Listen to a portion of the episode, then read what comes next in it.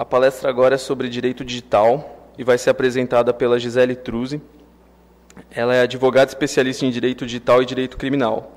Ela é graduada pela Universidade Presbiteriana Mackenzie, com extensão em Direito da Tecnologia da Informação pela Fundação Getúlio Vargas, pós-graduada em Gestão e, Tecnologia, Gestão e Tecnologias em Segurança da Informação pela Faculdade Impacta Tecnologia. Boa palestra a todos e muito obrigado. Boa tarde. Estão ouvindo bem do fundo? Eu nunca usei microfoninho da Madonna, então estou me sentindo meio esquisita aqui.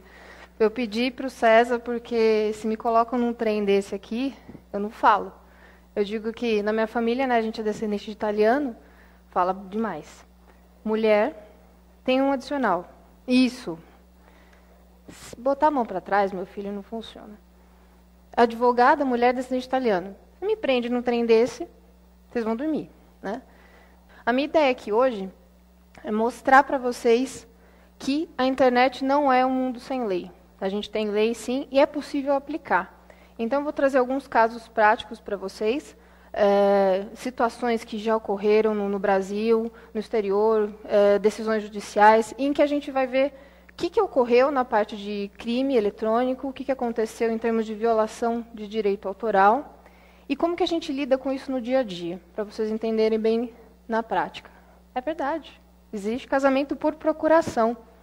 Aí seu amigo vai com a sua procuração, oi noiva, tudo bem? Assina em seu nome.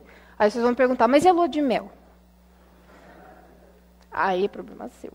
Depende do seu nível de intimidade com um amigo, né? para dar poderes específicos para o cumprimento dos atos relativos à lua de mel. Né? Aí são outros 500.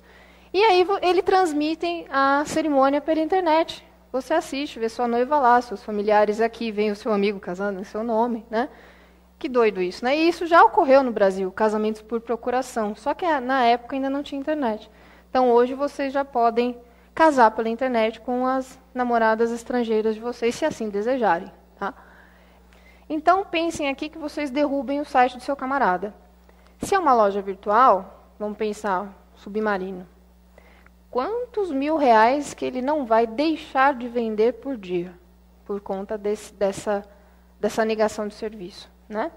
Então, ele ficou com o site inoperante, ele deixou de vender, ele teve uma crise de imagem perante o consumidor, isso gerou um dano. E esse dano é quantificável. Eu tenho dano moral, a imagem da empresa que é afetada, e tenho dano material, que é o que ele deixou de ganhar e o que ele perdeu com isso eu consigo quantificar. Se eu consigo quantificar, eu tenho crime de dano, artigo 163 do Código Penal. Ok? Então a gente não consegue punir o DDoS, mas consegue punir o resultado do DDoS.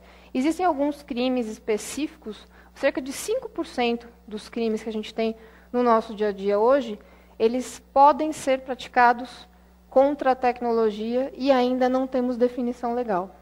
Todos os outros 95% já dá para a gente enquadrar no Código Penal.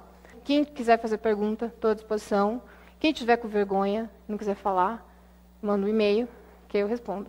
Ok? Obrigada, gente.